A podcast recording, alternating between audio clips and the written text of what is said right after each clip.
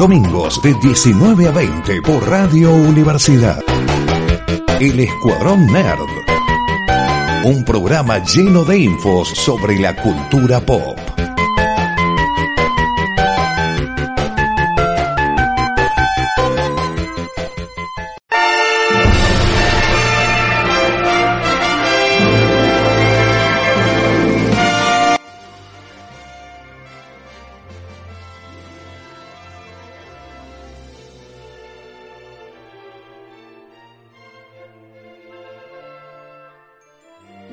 Nuevo programa del Escuadronero aquí por Radio Universidad en el 94.7, donde lo vamos a estar acompañando con una horita de noticias del mundo nerd, cine, serie, película y videojuegos. Mi nombre es Emiliano y me acompaña cinta Noelia Martínez. Hola Emiliano, ¿qué tal? ¿Todo bien, no, vos? ¿Triste? Ah, ok, ya vamos a entrar de detalle en Muy eso, triste. pero, pero eh, hay cosas buenas que No pasaron. me censures la tristeza. No te censuro, solamente te, te dejamos Es para como, después. Por favor, focalizala para otro bloque. Agua- aguantá las lágrimas 50 segundos que presentamos al señor Martín López. ¿Cómo anda? Hey, acá estamos, por suerte. Bien. Ay, ¿triste ¿También o, o mejor? ¿Contento? No, bien, bien, qué sé yo, acá superando la, la ausencia de los anillos de poder y Casa del Dragón, como le, le- le estaba contando un Qué poco vacío. fuera del aire. El Tremendo. vacío. Por favor, es tremendo. No sé si a ustedes les pasó, yo pienso que sí. Es como un vacío cuando uno termina de leer un libro. Sí, o, Que vos decís, Sí. ¿y ahora qué hago? A mí me bueno, pasa o una, cuando... una buena peli, un juego, es como de, ¿y ahora qué, qué hago con el resto de mi vida? Hasta el 2024, que tal vez vayan a salir estas dos segundas temporadas. ¿En serio hasta el Sí, sí, 2024 sí. tenemos que esperar? Bueno, mira, mientras que no, mientras que no pase como otra serie que terminé de ver en estos días, que evidentemente todos los, los- los- los protagonistas y los actores pensaron que iba a seguir y le pusieron ahí continuará y nunca continuó. O sea, sí, sí continuó. Eh, Sí. ¿Saben de qué hablo? Estoy hablando de Alf. Ah, tienes razón. sí. Sí, la terminé Sí. de ver hace muy poquito, hace unos días en, en HBO, está en, en- pero si la quieren ver está completa, son varias temporadas. Sí, ¿la viste Eh, subtitulada o original? La vi en idioma, no, la vi en latino, la, la vi en latino porque la verdad que este, es muy bueno y me recordaba mucho a, a mi niñez. Quise así preguntar que, doblada, sí. Perdón. Sí, el doblaje es bueno y como te digo me recuerda a la niñez, más allá de, de ciertos chistes que obviamente más que neutros son mexicanos y que uno dice, bueno, whatever. A la más Aquí grande le iba. puse cuca. Sí, Sí. no, no, por suerte todavía no existía eso. Termina de una manera abierta. Vienen a buscarlo sus amigos extraterrestres a Alf y en eso que, lo, que estaba en la nave por llevárselo, por abducirlo, aparecen los militares y se llevan a Alf y dice continuará. Entonces, Sí. yo de verdad pensaba, claro, si esto es el final de temporada y los actores saben que es el final de temporada, qué triste, la verdad que bastante lloran mucho ahí los personajes, todo. Pero no, o estaba pensado que esto continuara en una siguiente temporada, lo cual no fue así. Lo único que hubo fue varios años más tarde, como seis años más tarde de, de este final, hubo una película. Sí, Bueno. que continuaba eso justamente. que de- de eso, sí, sí, sí. sí, Estando en una, en una cosa militar, en una cosa, en una... en, unas, eh, en unas facilidades mi- militares, en unas... en unas- sí, en, en una base secreta militar donde testeaban aliens, sí. sí, Pero ni siquiera eh, están los personajes, ni No, siquiera no, está la solo- familia, solo Alf. solamente Alf. Así es, es lo más triste de todo me parece a mí es que es solo Alf, a los Tanner, esta familia que lo, lo, lo- lo tuvo por cuatro años. Hay una, hay una escena muy graciosa que dice eh, Kate, la, la mamá de la, de la familia, dice, ay, pensar que fueron 10 años desde que llegaste. Y él le dice, cuatro. Ah, se sintieron como 10. es buenísima la relación que hay entre, entre este personaje, Anne Sheeran, era la, la actriz, Sí. y Alf. Ese, ese, esa relación creo que es lo que, lo, lo que me quedo yo así de la serie. Y bueno, nada, eso, eh, eh, esta familia tan, tan emblemática de los ochentas no aparece en esta película noventera, una, una movie, mm, una TV Sí, una, peli directamente para la tele. No, no Así salió es. para cine, nada. Fue como no, directamente A, VH a VHS y. Sí, y en televisión.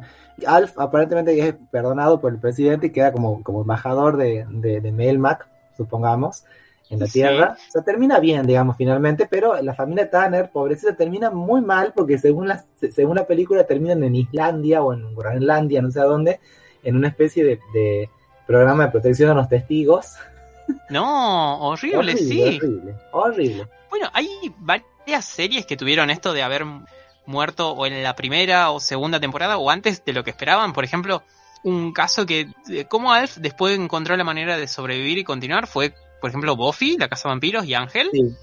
Dos series de De Ah, Whedon. de Whedon, sí, me había olvidado de, de el, el- el- el director que evitamos mencionar, pa, que, que, que fue bastante criticado últimamente y hubo investigaciones y fue como de, epa, que no era tan bonito como nosotros pensamos. Y que es- revivieron en cómics. Tanto Buffy como Ángel tuvieron varias temporadas más que continuaron la historia en cómics. Yo creo Como ya un que... no universo sé, expandido. Sí, como un universo expandido, pero a la vez era como de la temporada 8 de Buffy, porque Buffy creo que tuvo 7 nomás, pasó en los cómics, y la temporada 5 o 6 de Ángel, porque llegó hasta la anterior, eh, continuó en los cómics directamente y avanzó la historia, eh, los personajes estaban dibujados como los actores en ese momento. No sé, la, otra cosa así medio rara fue eh, también de Josh Whedon, de... Firefly. Firefly, muchas gracias, y que fue una serie de una sola temporada que es hermosa la serie cuando la ves de... Es como Cowboy Bebop, básicamente. Pero mucho más americano, Mucho- menos sí. japonés. Sí, sí, no, totalmente mucho más americano, tema de armas y demás, que tuvo una temporada única en la tele de, supongamos, 20 episodios, que los primeros 10 fueron emitidos en cualquier orden, no había sentido ni continuidad en la historia, porque justamente por esto que los emitieron mal desde la, la cadena, me parece que había sido Fox, La serie se canceló antes de que termine porque es como, no entiendo, ¿cómo que murió alguien que están llorando y en el episodio siguiente está vivo y recién se conocen? ¿Qué pasó acá? Y salió una peli que estuvo bastante buena, que era Sincerity o algo por ahí. Serenity. Serenity, casi, gracias. Y estaba también bastante buena y bueno, no llegó a nada. Es como el, ah, ¿cómo murió? No sé, si no querés entristecerte con algo más o tenés algo así de triste como Con ustedes. este final algo antes de... súper, súper bajón eh, que descubrí gracias a la gente, como que, que siempre hablamos con Martín, que siempre que haya una persona que tenga el recuerdo de su infancia va a ser algo y lo retro está como súper a full. Tanto así que descubrí que hay gente que se dedica a hacer videos, en hacer los, los reels en Instagram o los TikTok, en donde cuentan diferentes cosas así muy copadas de series muy queridas por latinos, como por ejemplo El Chavo, Sí, que contó algo que yo, yo no sabía, por ejemplo, de que el señor Don Ramón, el actor que hacía de Don Ramón, cuando yo estaba enfermo, muy enfermo, Edgar Vivar, o sea, este Don. Barriga, Ah, Don Barriga, perdón, sí. Barriga, sí.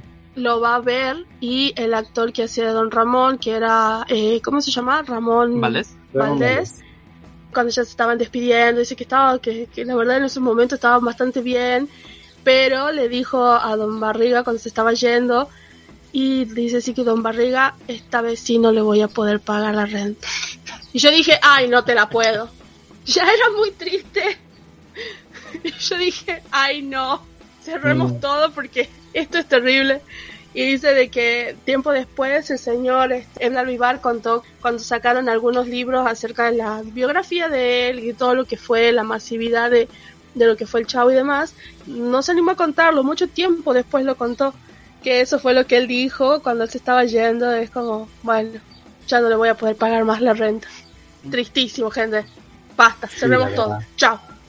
Vámonos a Finlandia a buscar la familia de Alf, a Groenlandia, Sí. perdón, a buscar No la sé, la familia de verdad, Alf. no, no recuerdo cuál de los, en cuál de estos lugares inhóspitos y fríos quedaron pobres Tanner. Pero bueno, esperemos que no sea el caso, esperemos que no sea el caso de, de- de nuestras series queridas. De, de las actuales, esperemos que Casa de Dragón y eh, Los Anillos de Poder vuelan sin problema una segunda temporada. Eh, se, se hablaba de esto que charlamos varias veces con Martín, ¿no? es Que hablamos cuando estuvo Doris con nosotros, de que HBO, no, eh, perdón, no es HBO, eh, Amazon Prime Amazon Prime. no da su rating y se rumoreaba que los creadores de la serie estaban en la cuerda floja. Como de Así que es tal el vez los rumor, ese es el rumor que ha circulado en internet toda esta semana. Y es imposible saberlo, porque encima es como que te dicen, los van a despedir para la temporada 3, ok, faltan cuántos Sí, aparte- años. Aparte ya están filmando la 2, o sea, no, no tiene Claro. mucho sentido esa, esa despedida para la 3 y ya lo, no sé, tal vez la pueden levantar. Para que la hagan con mala comillas, gana, dice. tampoco sabemos. para que no le pongan onda a la 2. Y también descubrí, este, así con mis, con mis oclayos, lo que decía Martín referido a aquellas personas que toman como canon, casi oficial, la producción de, de Peter Jackson Sí, en comparación claro. a los anillos. Empecé a ver los memes. No sé por qué ahora me empezaron a salir a mí, no sé si será que los ignoré y que ahora empecé a ver. En donde este, había memes en donde gente celebraba y aplaudía, en donde ponía así como, esto no se parece a tal cosa, y ponía, tiraban la trilogía de los libros, pero tiraban la trilogía de Peter Jackson, así como tirándose los ojos, y yo decía, ah, entonces posta lo que decía Martín, era re mil posta. Empecé a ver un montón de memes diciendo, esto no es lo que pasó acá y que no sé qué, y eran páginas así como que nosotros solíamos seguir, páginas como medio oficiales. Sí, oficiales o medios de información también y bueno, seguidores de Tolkien, que eh, miembros oficiales o, sociedades de Tolkien de varios lados del mundo que, están en contra de, es como la, son la policía del canon, de cierto canon. De cierto canon, de cierto canon que a mí, bueno, yo ya lo dije hasta el cansancio, es un canon que es inexistente, para empezar, porque el autor, J.R.R. Tolkien, falleció antes de poder publicar lo referido a la primera y segunda edad. Y estaba en revisión, o sea, él, eh, su obra, eh, en, en, sus textos, digamos, en relación a la primera y segunda edad, estaban todavía siendo revisados por él en el momento de que falleció. Entonces lo que tenemos son, todas las versiones son válidas, lamentablemente, nos guste o no. y, saben que, este, de última, serían más válidas las, las más nuevas, entre comillas Sí, la que revisó o terminó de escribir al último y estaba más cerca de, su escritorio al momento de morirse, sí. Claro, si, si, quisiéramos validar, sería esas, esas serían como las que estaban un poquito más completas, más revisadas, y no son ciertamente las que están en el Silmarillion. Algunas sí, pero muchas no. Verdaderamente no tenemos un canon al cual aferrarnos. No es que siga vivo como George Lucas en su momento, que él decía y que era oficial en Star Wars y que no Así que bueno, lamentablemente es una, es una discusión un poco estéril. Eh, sí, o, George Lucas ahora que dice, eh, yo no lo hubiese escrito así, ¿no? Pero bueno, ah. tarde. tarde, tarde. No lo hubiera vendido, no lo hubiera vendido al señor. La verdad. Pero bueno, cosas, cosas que obviamente yo estoy esperando, yo quiero saber qué es lo que va a pasar, yo quiero saber qué, qué otros personajes van a aparecer. Eh, la verdad que a, mí sí me gustó. no sé qué, no sé ni siquiera en qué puedo quejarme yo creo que sigo pensando de que deberíamos haberlo visto en el cine. la, verdad que sí. Sí, sí, da, eh, parecía por lo menos para, o para una pantalla muy, muy grande que creo que no tenemos. No tenemos. ah, eh, hubieron personas que me dijeron que viéndolo en pantallas muy grandes o de, de una calidad muy grande, como que encontraron ciertos defectos en las imágenes. Habría que ver. Yo la verdad que no, al contrario, me pareció algo muy hermoso todo lo que era la parte visual de la serie eh, los anillos de poder. Así que no, no, no sé, habría que probar. Yo no tengo un tele, un tele muy grande tampoco. Sí, no, no, casas que están vendiendo teles para el mundial, eh, lugares de cine acá en Tucumán, estamos abiertos a criticar Tolkien, una pantalla grande y nosotros criticamos los efectos especiales, perdón, no Tolkien. estamos abiertos, estamos abiertos. A Tolkien no lo vamos a criticar, por favor, ¿qué estás hablando? No, no. Cállate tú. y hablando, hablando de, series que, que, bueno, que ahora son lo que nos queda, y hablando de, de George Lucas, gracias a Dios tenemos a Andor está todavía ahí. Cierto. Hay dos cosas de Star Wars en realidad dando vuelta en este momento. Una es Andor. Sí. Y la otra es son cortos animados. Es una antología de cortos dirigida por Filoni, que es eh, Las Leyendas Jedi. No sé si estuviste ah, viendo algo de eso. Yo lo, lo dejé pasar hasta terminar Andor. La verdad, yo también no, no empecé todavía a verlo. Pero como suele pasarme un poco, ya los juguetes me han empezado a spoilear. Oh, qué tremendo. Sí. Me estuve fijando, sí, lo que pasa, eso, e, e, eso pasa con, con, mucho con Hasbro. Hasbro es la marca que tiene en este momento, entre otras cosas, todo lo que es Marvel, lo que es Star Wars. Todo lo que es eh, Disney, básicamente, lo que pertenece a ellos, por lo menos. Eh, no, no, guarda que Disney también tiene por aparte, ¿no? No sé cómo serán las relaciones comerciales entre, entre ambas empresas, pero Disney saca productos de Star Wars y, y Hasbro también en paralelo. Ah, Disney como Disney, perdón, sí. Sí, Disney como bajo la firma Disney, o sea, vos en el muñeco encontrás la, la, leyenda así, Disney, fecha, mientras que Hasbro también. Pero ¿qué pasa? Tradicionalmente, eh, Hasbro y Kenner en su momento eran quienes tenían la, la, franquicia oficial de Star Wars, de los muñecos de Star Wars. Y en, en la actualidad siguen teniéndola. Yo un poco les había comentado antes, eh, básicamente en el, en, el, en el universo de coleccionables de Star Wars lo más importante son los muñequitos, ¿sí? Y, hay dos, hay dos como escalas. La escala más pequeña, que son como los, muñequitos vintage, los tradicionales, y luego tenemos la, la- una escala que le sigue que es, que es lo que se denomina Black Series y en ambos en- en- es un- son, son como los Marvel Legends más o menos es, es una escala un poquito más grande Que tienen Eh, muchísimo más detalles, ¿verdad? Que es como... muchos más detalles sí sí sí, Sí, de- la DC verdad tiene lo, lo mismo con superhéroes, así la escala, la, la escala. La franquicia justamente Black es increíble el lujo de detalle que tienen. sí son muchos más detallados ciertamente en cuanto a la articulación bueno hoy en día los muñecos mm, la, la versión pequeña también son bastante articulados de muy buena calidad y de alguna manera están peleando la, tradicionalmente la, la escala más chica de 3 pulgadas y, y un poquito más es la, la como decir la, la canónica Sí. el coleccionista en serio va por esa escala, por la escala pequeña. Pero hoy en día la, la, la serie Black ha, ha como tomado mucha, eh, mucho vuelo entre, entre los coleccionistas y tiene ya sus sus seguidores este, eh, acérrimos. Y tanto en una como en la otra línea son dos los personajes de Andor que han, que han ya anunciado. Y digo anunciado porque no han salido creo todavía a la venta, sino están en preorden, o sea, eh, vos podés ir pagando y te llegarán de acá a un año, Eventualmente. Sí. eventualmente, cuando- que bueno, que obviamente uno de ellos es Cassian Andor, el protagonista de la serie, y la otra persona, el, el otro personaje es Bel Sarta, que es esta mujer que, eh, eh, di- digamos que lidera el escuadrón en el cual está Andor. El Este grupo de- terrorista de Andor. de sí. rebeldes, sí. Bueno, la verdad que está. Andor es una serie que, que de alguna manera nos está mostrando otra cara de la rebelión. Una, una cara mucho menos estoica y, y heroica, si se quiere, que la, Sí. la de Leia. Menos, sí, menos blancos y negros. Es algo eh, un poquito cer- cercano a lo de que vimos en episodio 8, que se aguó tal vez. De que tanto la, la rebelión como el imperio le compraban a la misma gente, que hacían las mismas armas. Es como. Sí, Era, Y- era una pelea de, de, de conceptos más que realmente un queremos mejorar la galaxia. De, claro. obviamente sí había eso, una pero cosa un poco eh, extraña, sí. ¿Han visto este, este Sí. personaje que interpreta Skagat que eh, Luten, Eh, sí, Sí, que un poco es como que está eh, cre- creando, desde el lado de la rebelión, está creando situaciones que lleven a Palpatine a verse, a, a tomar decisiones así como apresuradas y, a verse mal como emperador y pues sí. O sea, lo no es muy bueno su, su actuación, pero está inspirando a que otra gente molesta, cansada y enojada eh, se, se radicalice básicamente y empiece a formar Sí. esta rebelión. Claro, o sea, él quiere una rebelión en contra del imperio, pero lo que está tratando de hacer es que Palpatine haga cosas malas, ciertamente. Lo está como orillando Sí. a- a tomar decisiones radicales a su vez a Palpatine, que lo está logrando, creo, para que la gente se empiece a cansar más rápido del imperio y es como que de verdad te plantea una cosa muy política, muy este de, la- de las ciencias sociales.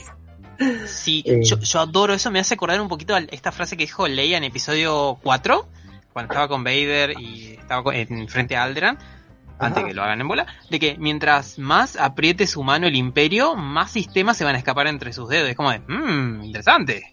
Sí, la verdad que el planteo que está que, que, está- que nos está dando Andor es de alguna manera ese, independientemente de las aventuras, ¿no? La parte de la aventura, los blasters, la- las explosiones y qué sé yo. Hay como un, un trasfondo político interesante que se está tejiendo, ¿no? Eh, es- esta serie ya lleva ¿cuántos? ¿Cuántos? ¿De cuántos? Van 9 de 12 episodios. Esta semana salió el noveno, así que nos quedan 3 más y ya termina Andor, la primera temporada. Después va a haber Mira. una segunda también de 12 Está episodios. terminando. Ya termina Andor. Está terminando. Está terminando. Yo creo que hay una cosa que siempre se, se- me acuerdo que cuando salió, yo creo que era el primero o el segundo episodio en donde estaba toda esta cuestión política. Yo creo que el primer episodio de la nueva filmaciones ya con Natalie Portman, Hayden Christensen. Ah, ah, es el, directamente Claro, de Star la- Wars y episodio las- 1, los Amenaza. Fantasma o Claro. el ataque de los clones, sí. Claro, donde todo, hubo una gran crítica en donde dijeron, pero ¿por qué tantas cosas de la política y qué sé yo? Esto no es Star Trek. Claro, y, y la cuestión es de que yo creo que eso es algo que a mí me gustó mucho, porque teníamos, nosotros empezamos empezamos a ver básicamente la cuestión social, más allá de el sinsentido tal vez de los piu piu y todas esas cosas, ¿por qué se están peleando? O sea, ¿cuál es la razón? ¿Qué es la importancia de? ¿Por qué las naves no son todas iguales? ¿Por qué hay personas que están extremadamente pobres? El hecho de que explote un planeta como si fuera nada, como si no pasase nada. Entonces, yo creo que esta cuestión de lo político, ver que no es tan solo blancos y negros, que hay una cantidad enorme de grises, eh, me parece súper hermoso porque esa era la gran diferencia que pasa con Star Trek. Mientras que Star Trek es, es una casi una, una cuestión superior, donde ya hay otra realidad unificada, acá estamos viendo esta cosa súper pobre, gente que trata de hacer lo que puede, vende pedacitos de naves que encuentra tirado en algún lado para poder vivir. aparte, son esas cosas que... Perdón, sí, Martín. No, no, porque por otro lado vemos a Coruscant así sumamente, bueno, no sé si en algún momento dejó así el, el, apogeo de la, de la, de la riqueza de, la galaxia. Sí. Pero acá lo vemos, obviamente, en pleno imperio, casi en la capital de la galaxia. Sí, sí, pero vemos también eso de el, en episodio 4 o 5, no me acuerdo en cuál de los, me parece que en episodio 4, Una Nueva Esperanza, es cuando... No, perdón, en episodio 5. En episodio 5 hablan de que el emperador se había desarmado lo que era el Senado Galáctico.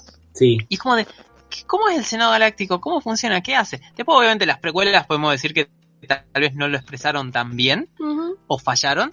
Pero es un universo bastante rico que no llegamos del todo a, poder disfrutar. Y, por ejemplo, Mandalorian eh, nos, muestra lo, rico que es eso de que hay gente que nosotros terminamos de ver episodio 6 y es como de, ah, bueno, ganó el bien.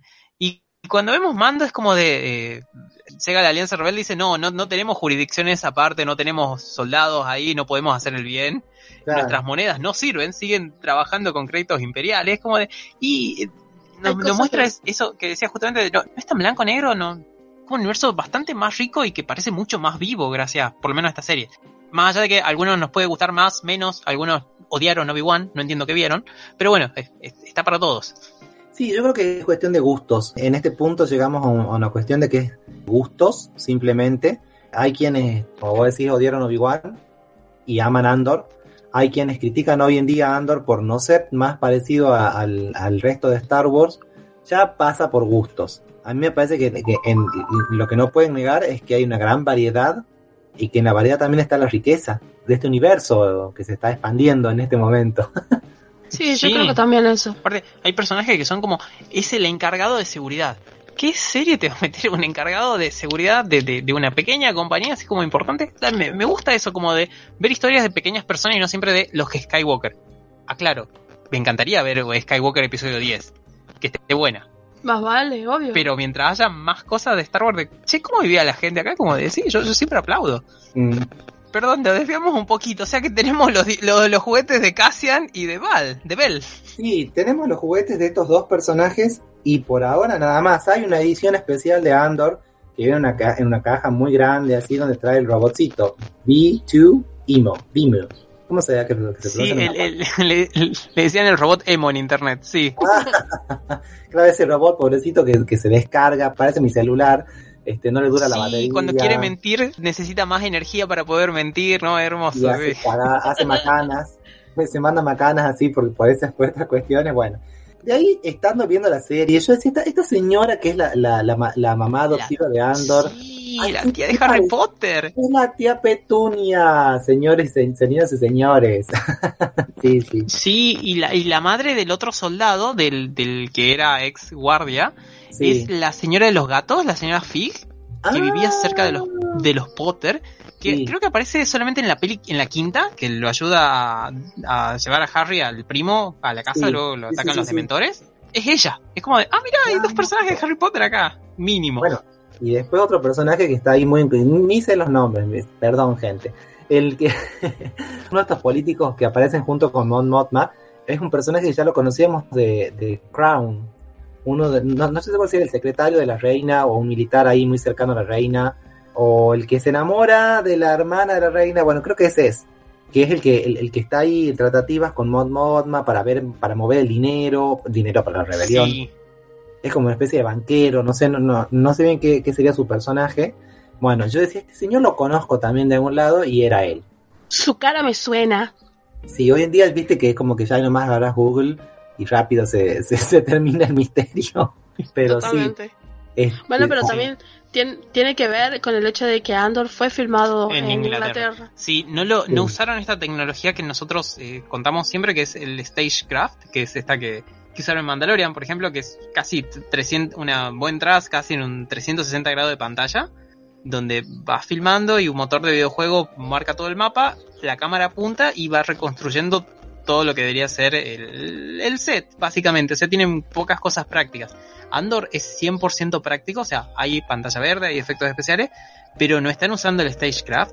Usaron, por ejemplo, Mm. las instalaciones de McLaren, la parte que se encarga de Fórmula 1, para hacer la estación esta en la que llegan las naves a Coruscant, es esa. Por ejemplo, buscaron us- usar la mayor cantidad de lugares prácticos posibles o crear los sets Mm. y eh, marionetas. Claro. Y, y continuando con el tema este, estamos acá como, como vinculando y spoileando a las series a través de los muñecos. Estoy viendo acá un muñeco de Andor con el traje este, eh, digamos, de, de militar, no, no sé si es decir de militar o de guardia, ¿m? que está ahí, este, ese trajecito medio grisáceo, medio verdoso, y ya lo hemos visto, o sea, sabemos de qué parte de la serie es, ¿no? Cuando ellos se infiltran en esta, en esta base y hacen todo un desastre. Sí, Pero también encontré un muñeco de Dean Jardin con el mismo traje. ah, mira, Chan, chan. Sí. Digo yo, esta parte no la vi o es algo que no pasó todavía. sí, o no será cuando Mandalorian ingresa en la base militar en, en la segunda temporada. Mira, puede ser, si es que ya me lo he olvidado. Así que bueno, Mm, sepan sí. Me, me parece que sí, que es cuando va con el con Bleed Bill Bull, no me acuerdo el nombre del es un personaje pelado que antes estaba en un grupo que él captura eh, y van a sacar los datos antes de encontrarse con Luke. Me parece que ahí usa un traje militar justamente del Imperio. Y bueno, debe ser ese. Porque son estos trajes me- así como muy rasos, ¿no? O sea, no. no Sí, sí, no, no era un soldado random cualquiera que después se saca el, Sí. el casco para que le puedan hacer la lectura de la cara. Ah, ahí está, eso debe ser. Mira vos. Y bueno, yo, hay un montón de otras cositas más que, no sé, ya iremos contando en los sucesivos programas de otros avances de, de juguetes que hay, de calabozos y dragones, de, ju- de She-Hulk. Ya, ya Sí, está la sí, figura de, de- She-Hulk, hermosa. Sí, de Calabozos y Dragones lo podemos dejar para el próximo programa porque hay una peli que va a venir de eso, que tenemos Sí. que hablar, que está buena. No sé, si- me parece que el año que viene se estrena igual, pero tenemos tiempo para, para ir investigando a ver Ahí qué aparece. Y, Con Chris Pine. vamos a contar. sí, sí. va- y que parece que está bastante graciosa, por lo menos. Por lo menos el trailer estaba Ah, bueno. Ojalá, Sí. ojalá. Bueno, pasamos ahora a, a un tema triste, pero no tanto. O sea, tiene su lado positivo, su, su lado positivo. Hablamos de Henry Cavill. Tiene su lado positivo. ¿Cuál es su lado positivo? Bueno, este. Pero bueno, pasamos a The Witcher. El señor Sí. Henry Cavill salió a Twitter, salió en, en, en Instagram, perdón, dio una noticia de la nada, absolutamente de la nada. Tan del, de la nada salió la noticia como había sido cuando él dijo volví y soy Superman, que ya lo sabíamos, pero gracias. Está bien que, que lo digas. Eh, Obviamente no, nos encantó el mensaje, ¿no? En especial él reconociendo así. Bueno, él salió y nos dio una noticia no tan, no tan alegre que es que no va a volver para la cuarta temporada de Witcher, esta, esta tercera temporada que se va a estrenar ya en lo que no sé si queda de este año, me parece que es, va a ser su última eh, interpretación de Gerald de Rivia. Y dijo, bueno, de que ya anunció quién va a ser su sucesor, que es el señor Liam. Hemsworth, Gracias, él. el más chic de los Hemsworth. Sí, es el hermano de Thor, el hermano de- del otro actor también que es un Hemsworth, que no se parece a ninguno de estos dos. El que estuvo en los Juegos del, del Hambre, justamente este. Va a estar haciendo de, de Witcher a partir de la cuarta temporada. No sabemos si va a haber magia en el medio para explicar, che, tu cara se cambió, ¿qué pasó? Va a ser como que vos estás diciendo que va a ser como el Doctor Who. Pu- eh, no sé, una de esas nosotros de afuera vemos eh, la cara que es diferente nomás y los personajes de adentro sigue siendo la misma persona, no, no sé. Que por cierto, Doctor Who dio una gran, gran sorpresa. No sé si vos sabés algo, Martín. Ah, después tenemos que hablar de esto seriamente. Sí, Fue, fue tremendo lo de Doctor Who, que yo que no la sigo, lo sigo, imagínate. Pero yo quiero decir y destacar una cosa que me parece algo que tanto The Rock como Henry Cavill, como Ryan Reynolds, inclusive, no sé, por ejemplo, Terry Crews, o grandes, grandes, grandes, pero son grandes y muy queridos por los fans, grandes de tamaño también. también enormes de tamaño. ¿Qué es lo que hacen ellos? Utilizan las redes sociales para hacer este tipo de cosas. Siempre tienen interacciones muy copadas. Yo creo que ellos entendieron y supieron manejar las redes sociales. Hasta el mismísimo Kevin Hart, que ese es un pequeño de tamaño, manejan las redes sociales de tal forma que todo lo que tienen para decir lo dicen a través de sus redes. Entonces, el hecho de que Henry haya utilizado para contarnos este Sí, como de- medio oficial de, de él dando noticias de su vida, que son importantes, sí. Sí, me pareció, me parece triste y me pareció hermoso también por el hecho de que él sabe el fanatismo, sabemos cómo él le puso la camiseta, pero sinceramente para mí fue de la nada. Sa- salió absolutamente de la nada. Aparte, eh, tenemos el parte del tráiler de la próxima temporada que va a salir en Netflix, que es la tercera y última de Henry Cavill. Habían anunciado hasta siete temporadas junto a, a Henry, Sí. por lo cual hubo esta charla de qué pasó, por qué se bajó del proyecto. Mucha gente, eh, como yo, consideramos al inicio de, che, tal vez, bueno, eh, está filmando de Nola Holmes con, con Netflix, que probablemente va a haber otra peli más, porque tiene que salir la segunda dentro de poco. Eh, tiene muchos proyectos Henry, toma Mm. Superman de nuevo, lo cual va a significar un montón mínimo de reshoot, por lo menos para la peli que ya están, porque él estaba filmando la, esta, esta tercera temporada de Witcher, se tomó una pausa, se escapó de la producción, filmó su cameo de Superman y volvió al set de Witcher y nunca contó nada a nada a nadie, ya que era un secreto. Como yo pensé que era tiempo, pero estaba empezando a circular por internet unas cosas de que no venía contento con la producción de la serie hace tiempo, Henry. No exactamente por la calidad, sí Mm. porque se alejó del material original, que es tanto la obra de libros de Andrzej Spokowski, voy a decirle An- Andrei a partir de ahora, El amigo Andrés. Sí, sí, sí. sí, o de- también de- se alejó un poco de lo que son los videojuegos de la, de la saga Witcher, que es lo que Henry siempre ama y adora. Él también le, le gusta la, la serie de libros. Es como se alejó un poco de eso porque él habló de que le encantaba el universo Witcher, le encantaba la historia de Gerald y él la quería hacer, pero como lo más fiel posible. Yo no lo jugué ni lo leí. Eh, acá la única persona que más o menos conocía era Coyote. No se encuentra hoy con nosotros. Le mandamos saludos a donde estás. Pero eh, parece que se alejan lo suficiente como para que Henry diga, ¿sabe qué? Me bajo. Esta es mi parada. Gracias. Wow, Mm. qué tremendo. ¿Cómo debe haber sido para que él diga, no, Sí, esto... o, o cambios en las próximas temporadas, no sé, porque tampoco sé si... Escuchamos cuando van saliendo las series de, bueno, este, este recurso narrativo eh, no funcionaba así, o bueno, este fue un personaje cualquiera, es como una Mm. aventura totalmente secundaria que vemos. Pero no sé la verdad qué habrá pasado acá que sea lo suficientemente grande ahora o a futuro para que Henry diga, me bajo.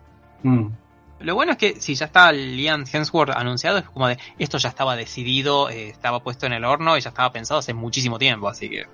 Sí, él también lo nombró así como habló muchas cosas muy copadas. Evidentemente, o ya lo charlaron, o ya sabían, o es como que tal vez hasta quiero creer en mi corazoncito nerd de que él dijo, bueno, si yo me voy, voy a elegir a quién va a seguir. Y es como, bueno, dale. Y fue, sí, uno de los Thor, el más chico. Hicieron como una El administración nene. pública. claro. Sí, sí, no, pero, pero es- es- eso por lo menos le, le da el visto bueno de él se va, no sé si contento, pero por lo menos en sus reglas. Y yo creo que va a tratar eso de minimizar la cantidad de gente que va a tratar de boicotear la serie, como pasa en todos lados siempre. De, Sí, ah, sí. no, no, no está Henry, ¿cómo lo vamos a ver? Ya pasó con- cuando se anunció que él no iba a ser Superman. Como Mm. cuando no se anunciaba si él iba a ser Superman, es como gente boicoteando las pelis que sean de DC puramente de él y ayudando al Snyderverse, que era la, la versión más, entre comillas, querida de todas. Sí, yo creo que también este, este actor que, que viene a reemplazarlo tiene también sus fans, tiene sus seguidores, así que de- es como que pierden por un lado y ganan por el otro. Quizá. ¿Puede decir que vamos a ganar a alguien que actúe? No, No, creo ay, que- Martín, ¿cómo dijiste eso? no, no, estaba pensándolo desde el punto de vista de los fans de la serie. Qui- Quizá algunos, como voy a decir, se, se vayan de la serie y dejen de verla porque se va Henry. Y quizá otros, otros tantos ve- vengan a verla porque, porque viene Liam. No, sí, sí. el ex de pasar. Miley Cyrus.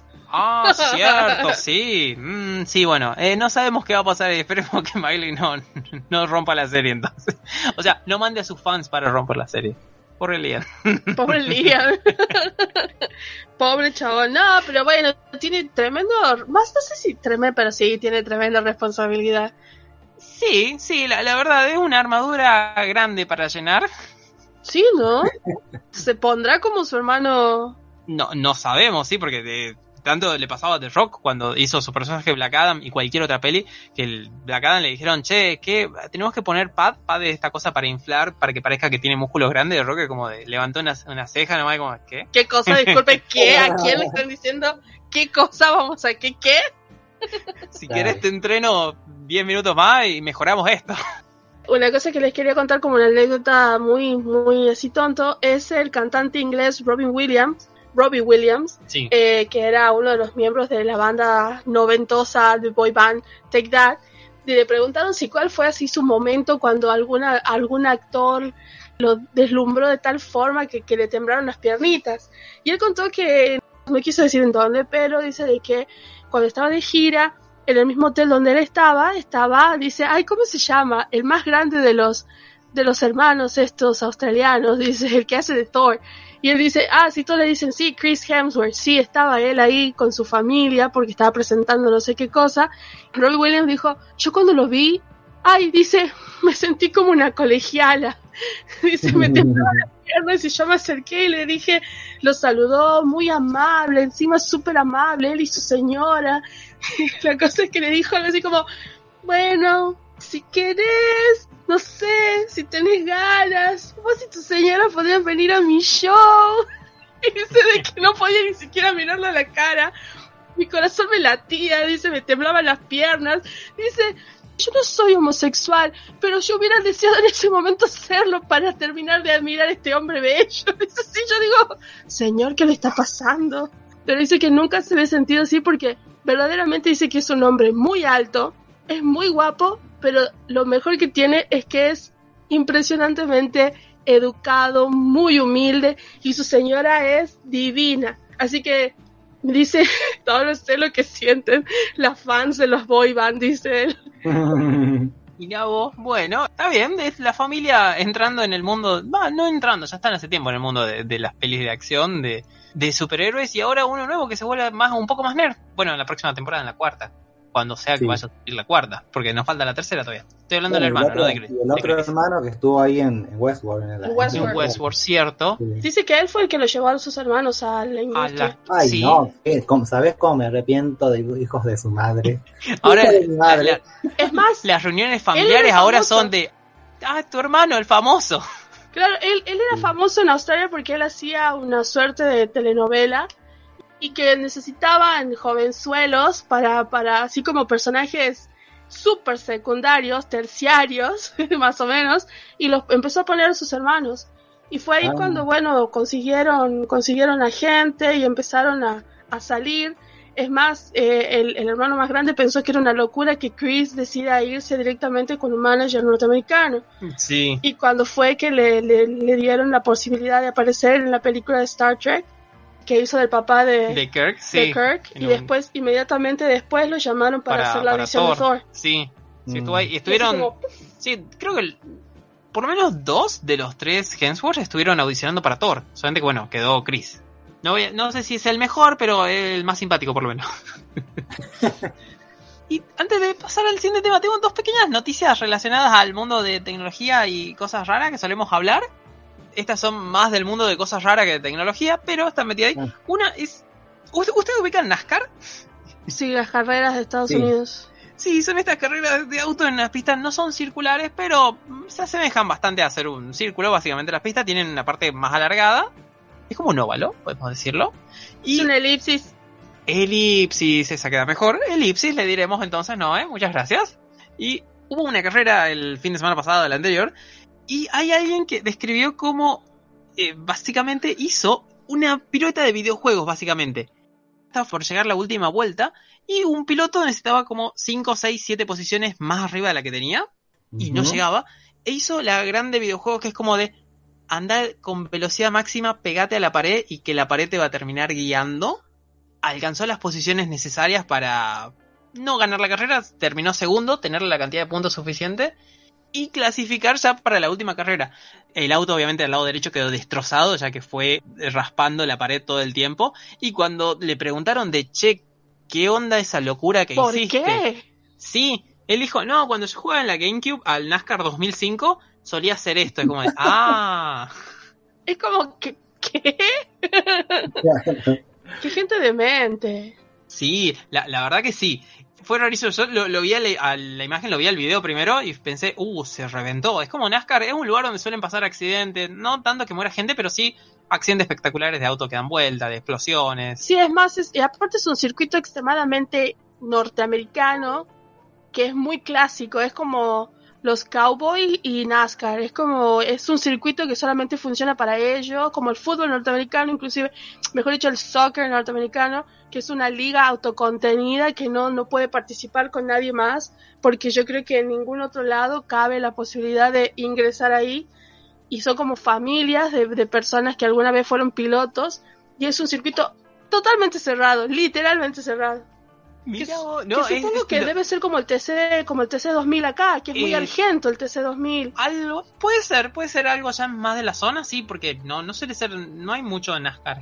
Es como, es básicamente como el fútbol americano.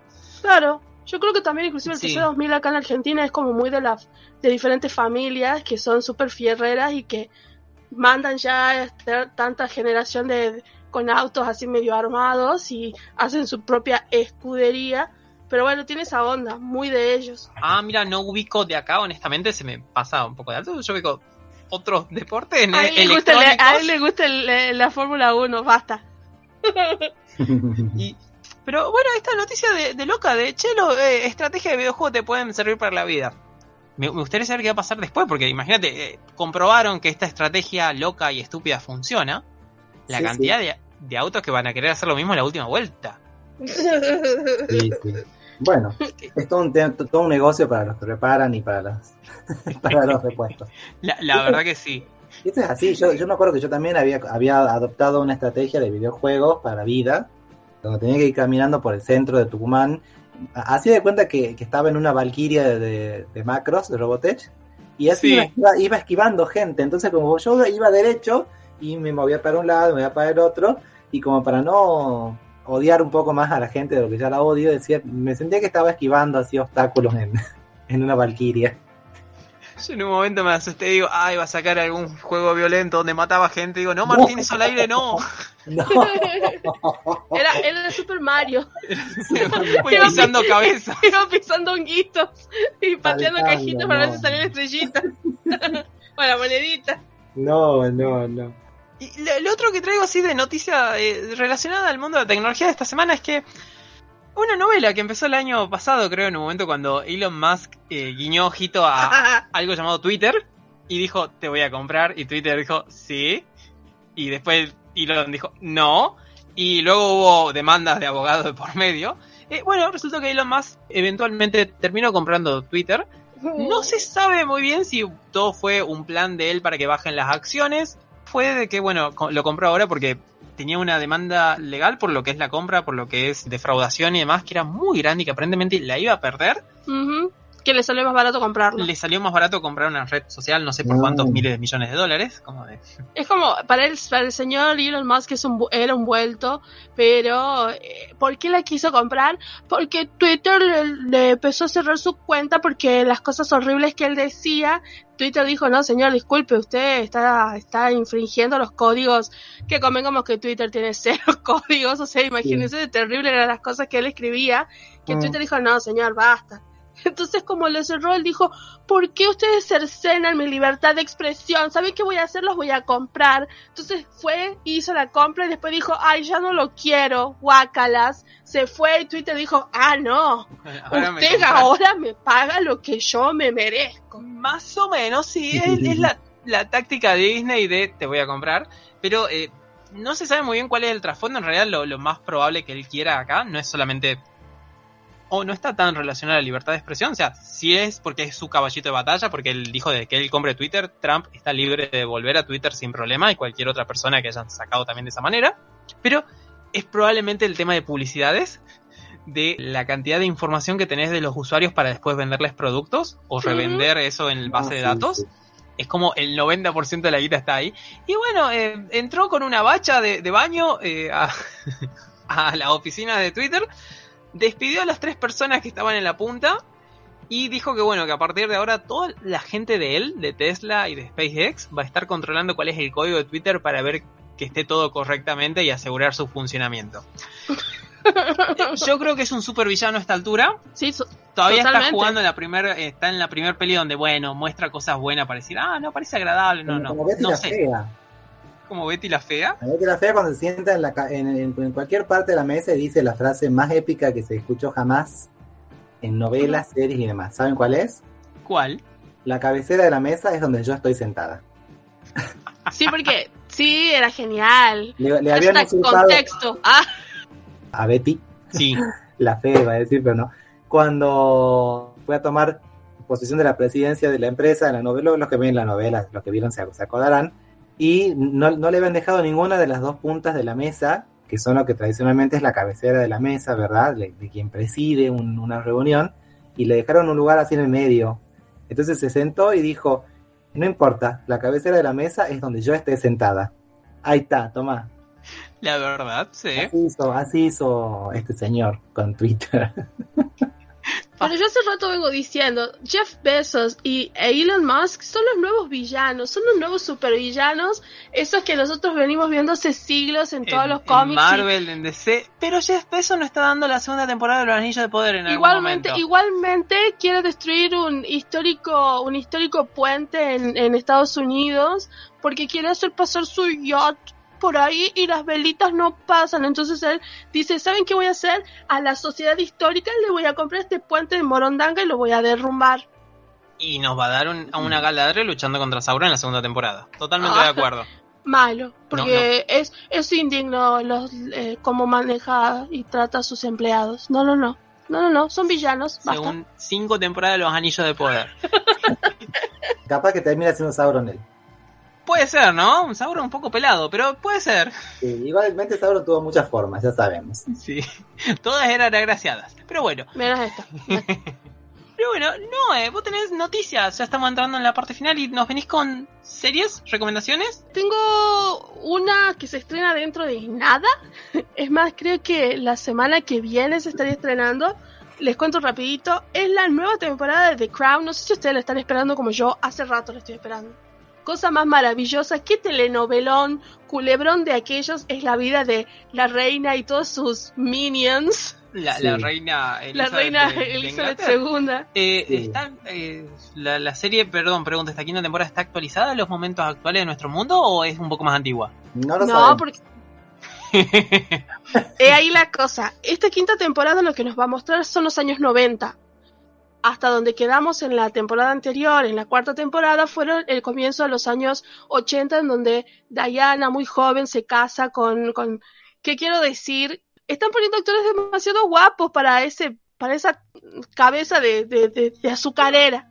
No, pero bueno, es, es el efecto Netflix, el efecto Disney, el efecto DC. Es como todos tienen que ser bonitos y tener eh, abdominales. Varones y mujeres. Sí, sí.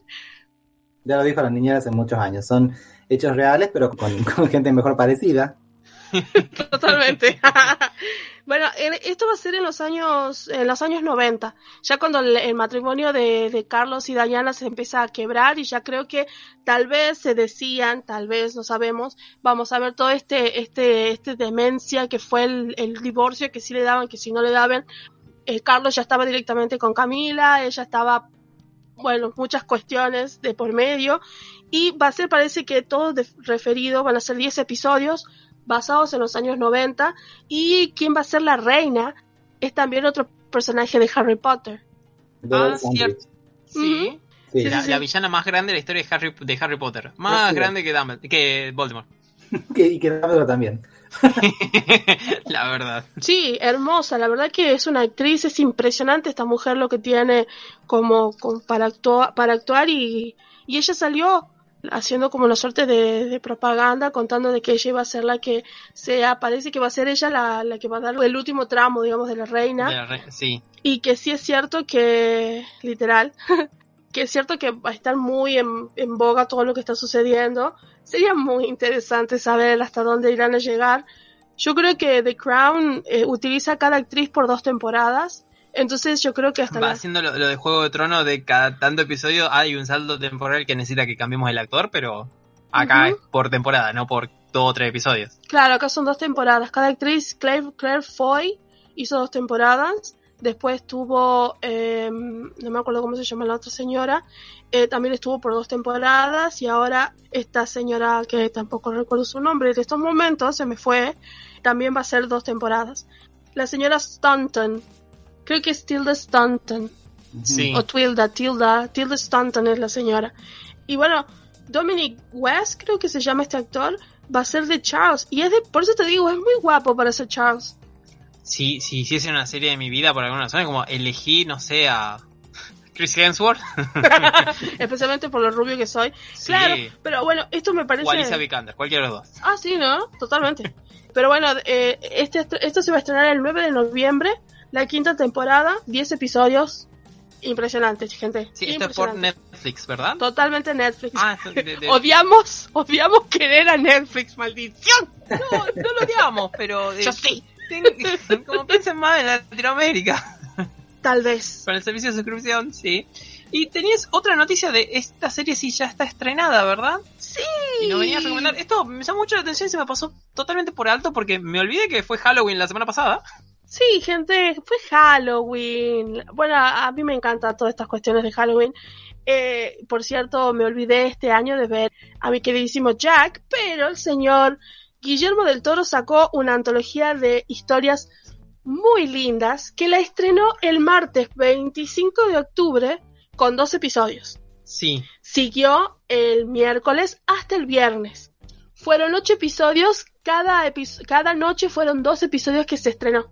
¿Esto es por Netflix? Sí, Rompió el sistema. Totalmente. Sí. Me pareció genial, fue muy hermoso. Yo empecé a ver qué es lo que pasaba, porque no le había activado la que me lo recuerde. Sí. Pero el Gabinete de Curiosidades de Guillermo del Toro son historias que él hace mucho tiempo viene trabajando y eran historias que nunca se terminaron de, de hacer o de realizar, muchas de las cuales están inspiradas en cuentos de Lovecraft, por ejemplo. Hay dos episodios, un día creo que fue el día jueves, que fueron dos historias de Lovecraft. Son antologías de cuentos actuadas maravillosamente. Algunos son mucho más divertidos que otros, más tétricos que otros. Trabajan personas como el señor Andrew Lincoln, que es este Rick Grimes, Ben Barnes, el príncipe Caspian, Sí. hasta el mismísimo Rupert Green, nuestro, queridis- nuestro queridísimo... Ah, cierto que hizo de Ron Weasley. Claro, muchos actores muy copados, historias muy lindas. Yo creo que terminó el viernes con una historia muy bonita, que es la historia de Andrew Lincoln, la historia de, un de una pareja que eran este, estudiosos de, de pájaros y pierden una hija y hay un dolor entre medio de ellos y van a una casa en particular. Todas historias que lo que quiero resaltar son historias fantásticas, pero a la vez tiene el terror y los monstruos maravillosos que nada más ni nada menos que el señor este Guillermo del Toro nos puede nos puede traer. Abre con un episodio muy genial. No lo quiero decir porque yo quiero que vayan y lo vean porque la producción es muy linda, la verdad la actuación, cada cada uno de los de los cuentos o de las historias están presentadas por él. Es una suerte de Alfred Hitchcock presenta Sí. a la vez es un poco así como la dimensión desconocida de Twilight Zone. Él las presenta con su trajecito y abre el gabinete bellísimo. Abre un gabinete en donde va sacando diferentes cosas y por cada uno de los directores que dirigió los episodios tiene un muñequito y algún artefacto referido al episodio. Es precioso, una tontera, pero es muy lindo. ¿Todos son historias como de Lovecraft, de, o sea, de otros autores? ¿O tienen cosas originales de él? Por ejemplo, él quiso trabajar en alguna peli y no pudo terminar esa historia y lo convirtió ahí? ¿O son todos de, de otro material, como adaptaciones? Yo creo que en algunos casos son adaptaciones, es un poco y un poco. Son este Sí. como cosas que él tuvo Ah, ganas o, de o hacer, toma un elemento, por ejemplo, te, te roba Cthulhu, pero lo meto en otra historia. o cosas así, o son adaptaciones de otras, este, de, de otros autores.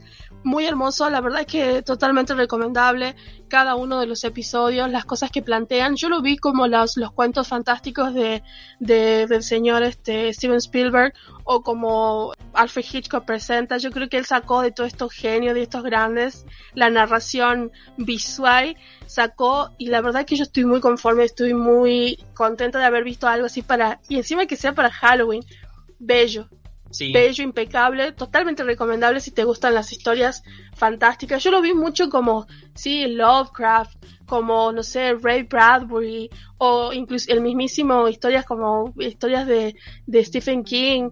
Todos, lo vi como muy así, como yo sentí representaciones de todos estos escritores en estas cosas que hizo.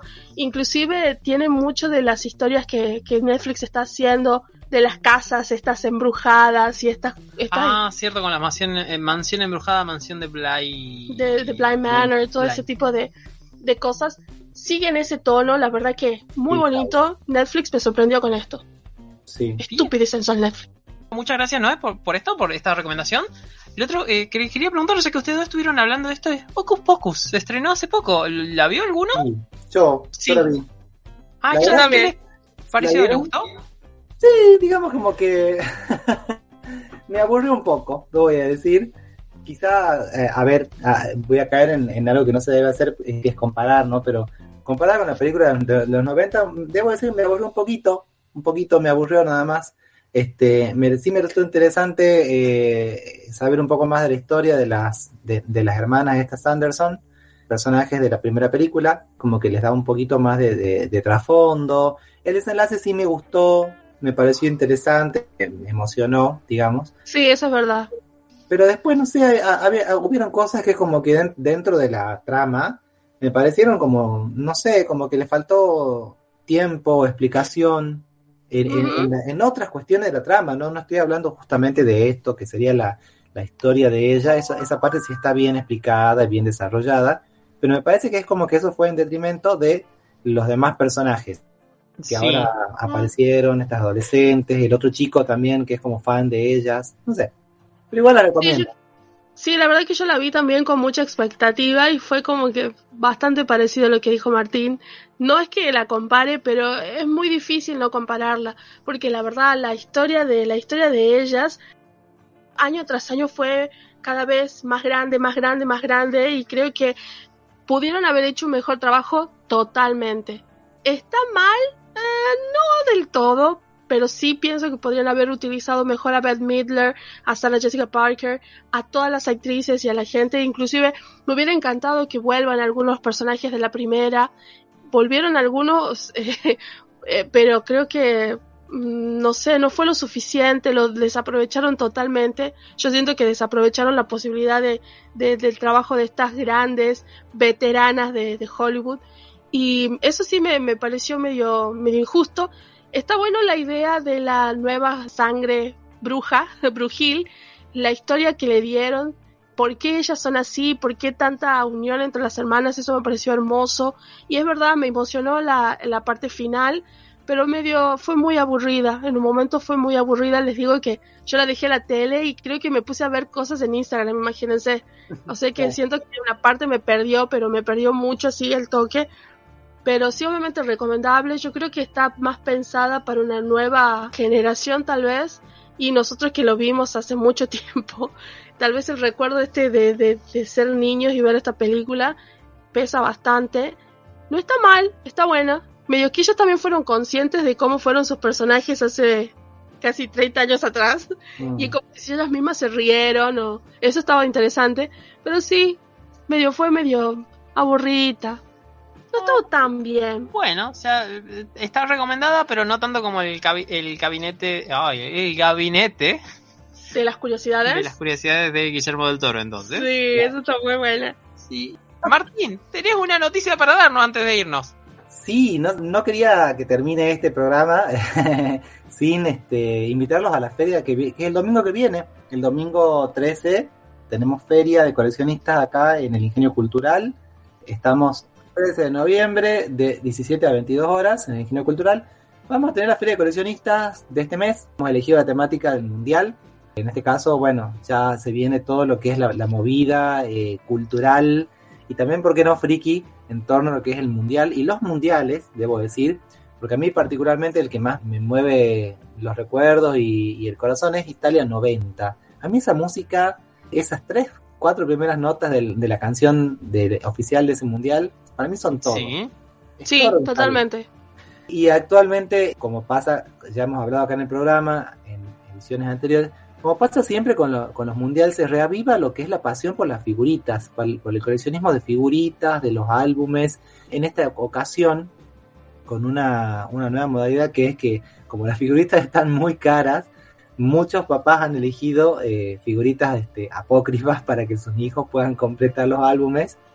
Y se da porque hoy, hoy día eh, existen medios tecnológicos para replicar, para copiar, que son mucho mejores que los que habían en nuestra época, que eran la, la fotocopiadora y gracias. Sí. Imagínense, imagínense de figurita con fotocopia, hubiera sido muy triste y horrible. Sí, no, pero es increíble lo que llegó el mundial, o sea, lo, lo que llegaron las figuritas del mundial a causar es- estragos en gente eh, amenazando kioscos, gente cayendo en otro lado. Sí, sí, Sí. kioscos amenazando al gobierno. También, cierto, No, no, no, sí. fue- Yo Así vi un par de yo vi un par de citas de novios que estaban en la Plaza Independencia abriendo paquetes de abriendo figuritas. abriendo paquetes de figuritas y completando el álbum. Y yo fue como, Sí. wow, esto es muy neta. Es muy Y lindo es- completar álbumes, es muy lindo. Yo les digo la verdad que he tenido la suerte, gracias a la feria y a, y- y a mis amistades coleccionistas, de completar álbumes que tenía guardados ahí eh, in- in- incompletos desde la infancia. Y una sensación muy hermosa, lo completás y después lo volvés a ver ya completo, así hermoso. Así que, que va a haber en, en la feria eh, una, como se está haciendo en muchos otros lugares, una juntada de literos, que son los, los coleccionistas de figuritas. Así que si ustedes tienen figuritas del mundial, quieren, están buscando cambiar, canjear, comprar, y de otras colecciones de figuritas también, como Pokémon, Digimon, Sailor Moon, Dragon Ball, etcétera. Bueno, esto es oportunidad. Vayan a la Feria de Coleccionistas el domingo que viene, domingo 13 de noviembre, que van a, van a encontrar un montón de coleccionistas de figuritas de, de hacer sus canjes y sus ventas, este, y también van a encontrar stands con ventas de figuritas de toda clase. Así que bueno, los invitamos. Como siempre va a haber más de 30 stands con juguetes, vinilos, antigüedades, merchandising hermoso eh, de emprendedores tucumanos, artistas tucumanos, ilustradores. Así que bueno, la mejor música, la mejor comida, todo, todo, todo en la feria de coleccionistas. Y es una gran chance para ir adelantándose también a, a diciembre, porque como vienen fechas, obviamente va a haber feria en ese momento y todo en diciembre, supongo. Eh, no es por comprometerte, pero supongo que va a haber fecha de Sí, feria en diciembre. Pero eh, es una chance para, si querés evitar salir mucho en diciembre por el calor, es como podemos ir viendo los regalos a partir de ahora también. Sí, que el, el clima nos está acompañando. Afortunadamente Tucumán está, está como cambiando. Ya llega el meteorito y nos consume, no hay problema. Pero eh, an- ante eso sí, entonces el domingo 13 de diciembre, ¿a qué hora Martín? Noviembre. Ay, De el domingo noviembre, de noviembre. 13 de noviembre, ¿a qué hora Martín es de la, 17, la feria? de 17 a 22 horas. Sí, ideal para eso. Tenés, hay lugar para comer también ahí, tenés opciones para Sí. comer, para estacionar, sí. Sí, hay estacionamiento gratuito en- eh, dentro del predio del ingenio cultural. Tienen que entrar eh, por el pasaje que está atrás del ingenio. Eh, el estacionamiento es gratuito. Se tiene que ingresar por el pasaje que está atrás del ingenio cultural. Y ahí está el estacionamiento controlado por la policía todo el tiempo para que estén paseando tranquilos, ¿sí? Que están sus cosas ahí seguras, su- sus vehículos. Y si no, bueno, eh, se vienen a pie, en colectivo. y seguramente también habrán opciones de alimentación. Esa parte no depende de nosotros, así que yo no puedo, digamos, asegurárselos, pero siempre está pautado y pedido el hecho de que haya opciones de, de- de- para comprar comida, para comer ahí, porque como yo siempre digo, cuando uno está contento con- eh, con- consiguiendo las cosas que quieren los coleccionables, quiere comer y quiere tomar Sí, algo. Así que, la verdad que sí, está bueno. Aparte de una salida completa con comida. Sí. sí, sí. Así que, bueno, ahora sí, no, no estamos ya terminando, nos estamos yendo ya para volver la semana que viene. Justamente también parte desde la feria va a estar el señor Martín. Eh, antes de irnos, hay dos juegos gratis en Epic Games para que descarguen. Uno es Filament, que es un juego de puzzles donde tenés que eh, descubrir qué pasó con una nave que no sabemos qué pasó con la tripulación, quedó viva, se murieron todos, ¿qué pasó? Es un juego de rompecabezas. Y el segundo es Rising Storm 2, Vietnam, juego de guerra de Vietnam, básicamente, eh, para ir y Juego de descargar. disparos. Sí, sí, sí. Shooting. Sí, eh, ahí están gratis, pueden ir a descargar. eh, nosotros nos estamos yendo y volvemos la semana que viene acá con más Escuadroner en el 94.7, acá por Radio Universidad. Que la fuerza acompañe. Chao. Adiós. Chao a todos.